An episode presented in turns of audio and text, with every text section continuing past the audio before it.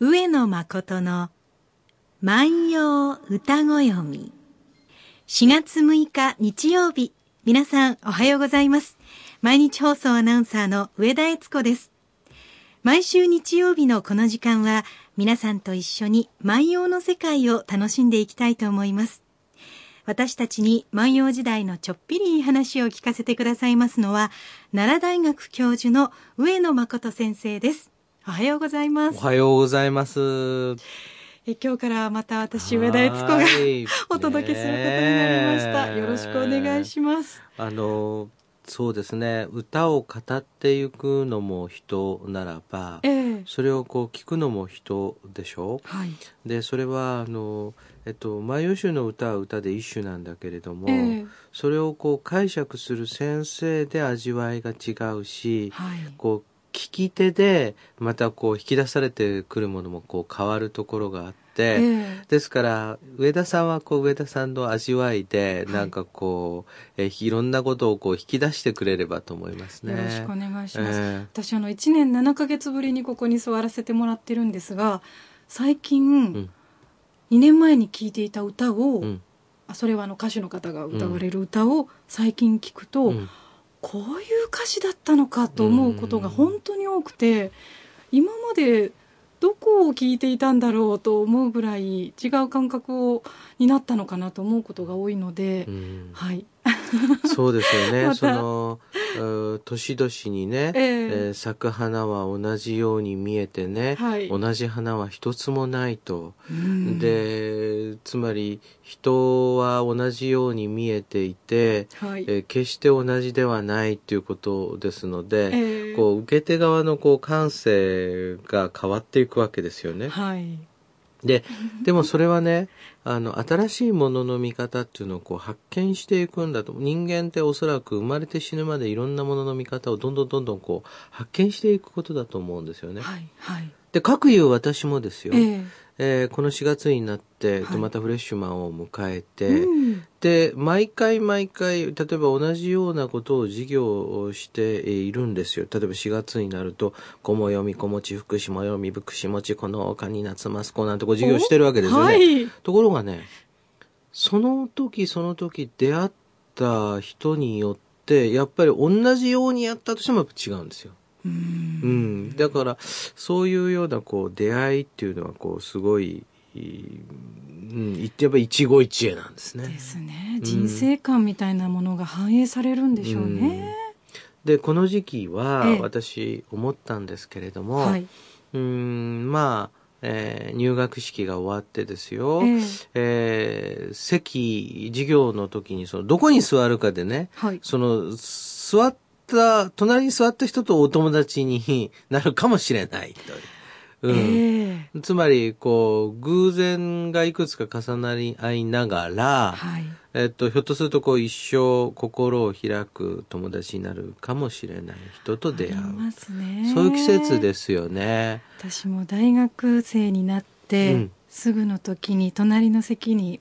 えー、座ってた女の子がいて、うん、その子に私のお腹が鳴ったのを聞かれてしまったんですね。それがきっかけで、すごく仲良くなって今も続いているというのがあります。それは多分、ええっと、人間なんかこう、プラスのところばっかり見せて、やっぱ人間ってこう仲良くなる時って隙を見せる時だと思うんですよね。そうですね。うん。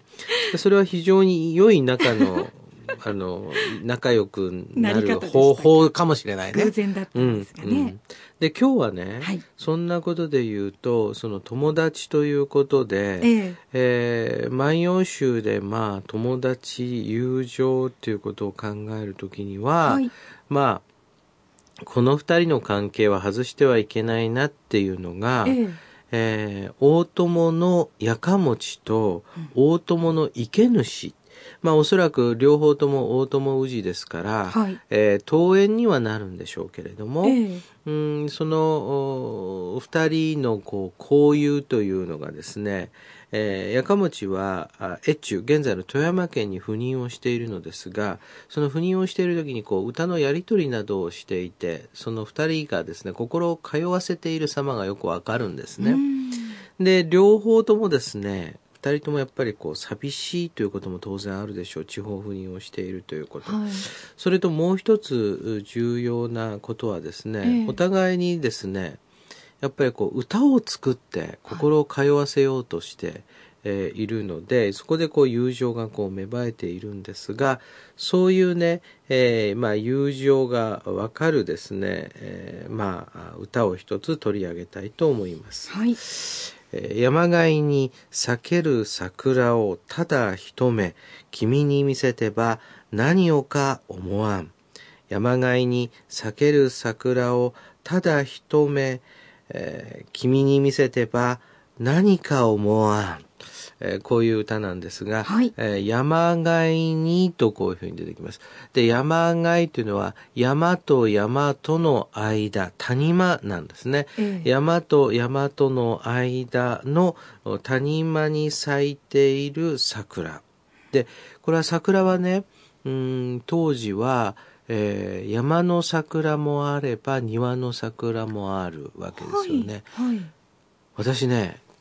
桜でねやっぱりね、えー、こう忘れられない桜っていうのはね、はい、こうドライブなんかして山の中に「ああそこ桜だ!」っていうね。でもあそこもう見には行けないんだけど遠くからしか見ることはできないんだけどね、はい、こんなところにも桜があるのかっていうところをねドライブしてたりすることあるじゃないですか。あ緑の中にポツンとある、うん桃色ですよね、うん、ピンク色。で、それはこう、自分がこう見つけたわけですよね。えー、ああ、俺が見つけた桜だっていうわけですよね。はい、で、そういうその桜っていうのはどんな人にもあって、えー、確かにもうたくさん桜が植えられていて、えー、えー、そこで宴会をしてっていうこともあるんだけれども、はい、まあ、万葉集の時代は、これは、えー、山桜ですから、うん、えー、山の中にこう桜を見つけていくっていうようなあのお花見のスタイルだと思うんですね。そうするとですね、はい、ただ一目君に見せてばだからそういう桜をね、えー、あなたに見せることができれば何か思わんこう言ってるんですね。なんか思うことはあろうか？いや、そんな思うことはない。それができたらね、はい、もう嬉しいよってそんな感じ？なんかあの、友情も、今の時代よりもすごくロマンティックですね。うん、なるほどね。歌で表現されてるね。えー、で、今ね、あの、やっぱり世の中ね、はい、社メール時代、えー、えー、ですからね、こうすごくこう感動して人に伝えたいと思った場合ね、はい、うん。写メールでパッとこう送ってきてくれるわけです今どこどこにいるんだって、桜綺麗だとかね、はい、えー、吉野の桜すごいよとかね、えー、こう送ってきてくれる、はい、でその時にねその写真も大切なんですけど、はい、一方でそこにあるほんのちょっとのコメントがなんかねああ行ってみたいなとか食べてみたいなと思うことあるんですよね。うんうん、そこに漂っている空気みたいなものを合わせてお花見なんでしょうからね。そうそうだから、えっとねその人がそこに行かなければ、その分からない情報を伝えられるか伝えられないかっていうのが、えやっぱり僕はねあの歌とかね、作文のね極意だと思うのね。うん、その場に行かないとやっぱりこういうふうなのは出てこないなっていうのが、はい、ああるとねやっぱりこう違うと思うんですよね。そうするとね、やっぱりこれからね、社メールとか送る時もね、えー、やっぱりね、こう、どうやったらね、相手の人にこう伝わるかっていうのがね、こう、すごく、あの、面白いと思うんですけど、この今日取り上げた歌はね、はい、書簡なんですよ。うん、だからね、これね、えっ、ー、と、相手にですね、手紙を送って、はい、で、えー、その主な内容というのは、詩文、つまり漢詩文ですから、えー、これは、えー、漢文で書かれてるわけですね、えー、で、それに対して自分の心を伝えるのが歌で、はい、その歌の一首を読んだんですけれども、うん、うん山がいに咲いている桜をでその後にねただ一目ってねもうほんのちょっとだけでも君に見せることができたならばっていうところがね、はいはい、これがなんかねあのまあ、ちょっとも見せることできないんだけどね っていうね、感じがあって、それは面白いですね。しかもそれは書簡だから、えー、その、今のようにその社メールを見せることができない時にこういう。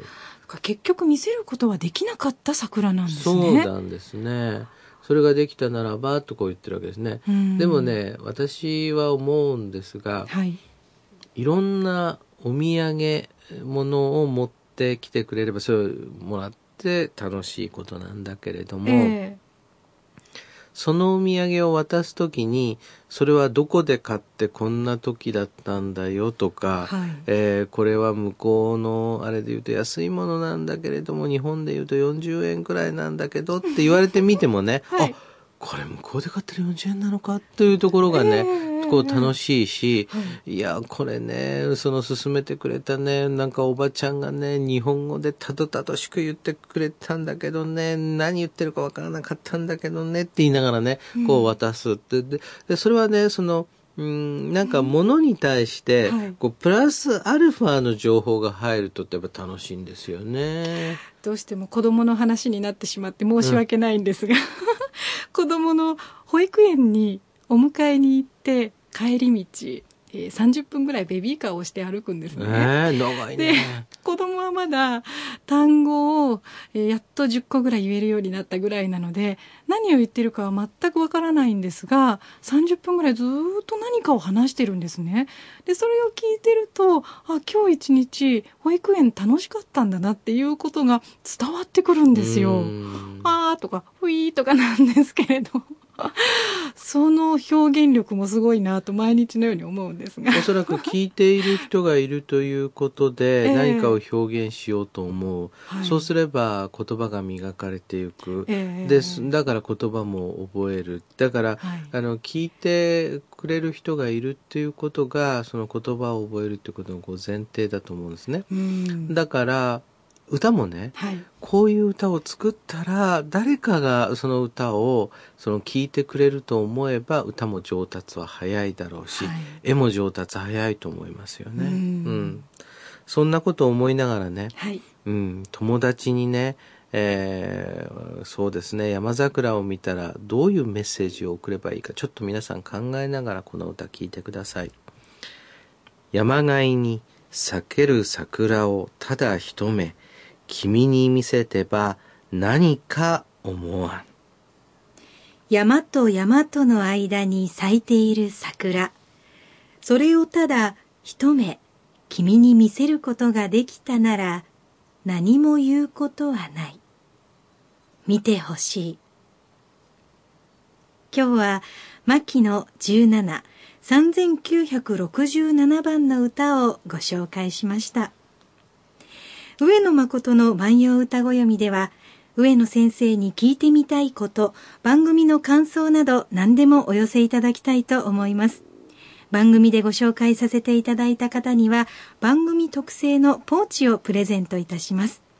皆さんが今年目にした桜はどんなだったでしょうかぜひお寄せいただきたいと思います。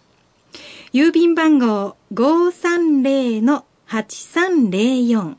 毎日放送ラジオ上野誠の万葉歌子読みの係まで。メールアドレスは、歌子読みアットマーク mbs1179.com です。それではまた来週です。